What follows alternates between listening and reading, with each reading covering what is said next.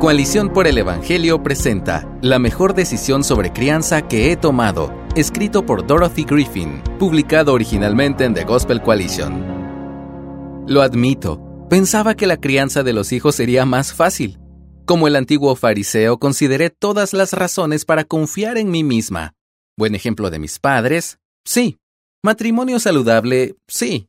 Maestra de escuela dominical, consejera de campamento, fe en Dios, listo, listo, listo. Incluso habíamos tenido ocho niños de acogida. Puntos extra. La crianza de los hijos debería ser pan comido, o al menos algo que mi esposo y yo pudiéramos manejar. Obviamente no tuve en cuenta lo que hace que la crianza de los hijos sea un desafío, nuestra carne, como señala Romanos 7:18. Mi hijo es un pecador. Mi esposo es un pecador. Yo soy una pecadora. Como mi hija lo dijo muy bien una vez cuando se le preguntó por qué se había portado mal. Porque quiero lo que quiero cuando lo quiero. Todos, si somos sinceros, sentimos lo mismo. El egoísmo, la pereza, los celos, no son solo lo que tenemos que abordar en nuestros hijos, sino también en nosotros mismos. No me malinterpretes, nuestra hija es una alegría y un deleite, pero la crianza sigue siendo difícil porque es una batalla por su corazón y su alma. Es una batalla contra los deseos pecaminosos y egoístas de mi propio corazón y alma. Punto decisivo. Durante un tiempo particularmente difícil me sentí fracasada en muchas áreas de la crianza. La presión de tomar las decisiones correctas, tener las conversaciones correctas y disipular de la manera correcta comenzó a abrumarme. Entonces se me recordó una vez más que yo no tengo el poder de cambiar a mis hijos. Dios lo tiene.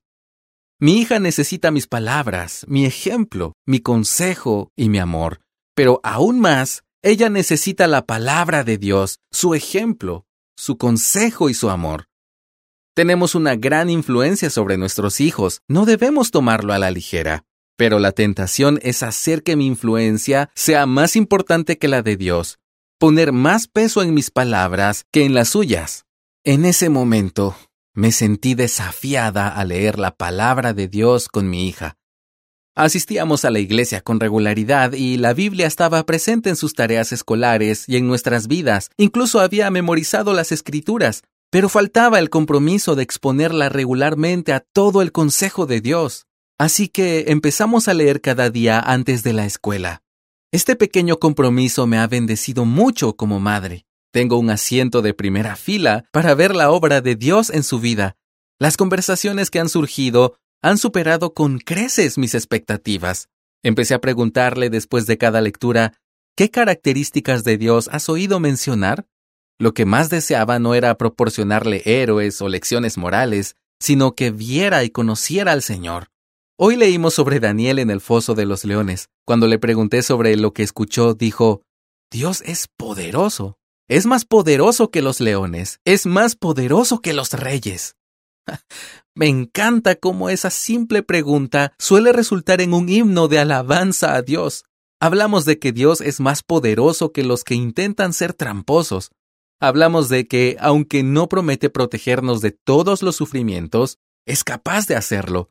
Hablamos de cómo debemos esperar el sufrimiento y de cómo una visión equivocada del sufrimiento puede hacernos enfadar con Dios o con nosotros mismos por no tener suficiente fe. Compartí sobre la realidad de estas tentaciones cuando sufrí infertilidad. Ella compartió sobre su propio sufrimiento después de perder nuestra mascota. Eso es solo un capítulo de la Biblia, una conversación, una mañana. Mi hija inició su día con los ojos puestos en Dios y en su carácter.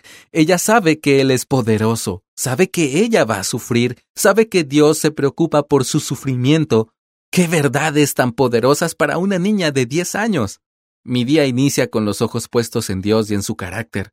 Sé que es poderoso, sé que voy a sufrir, sé que Dios se preocupa por mi sufrimiento. ¡Qué verdades tan poderosas para alguien de 49 años!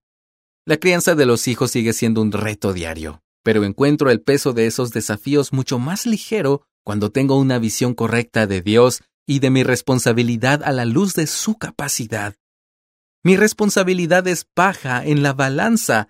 Solo una pizca de su capacidad hace caer la balanza al suelo.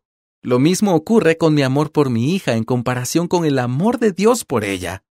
La lectura diaria de la Biblia con nuestros hijos no es una solución mágica. Aunque no hay una fórmula garantizada para la fidelidad, estamos llamados a seguir el mandato de Dios de instruir al niño en el camino que debe andar, orando para que, aun cuando sea viejo, no se aparte de él. Imagina que quieres juntar a una amiga con un gran amigo que conoces. ¿Qué haces?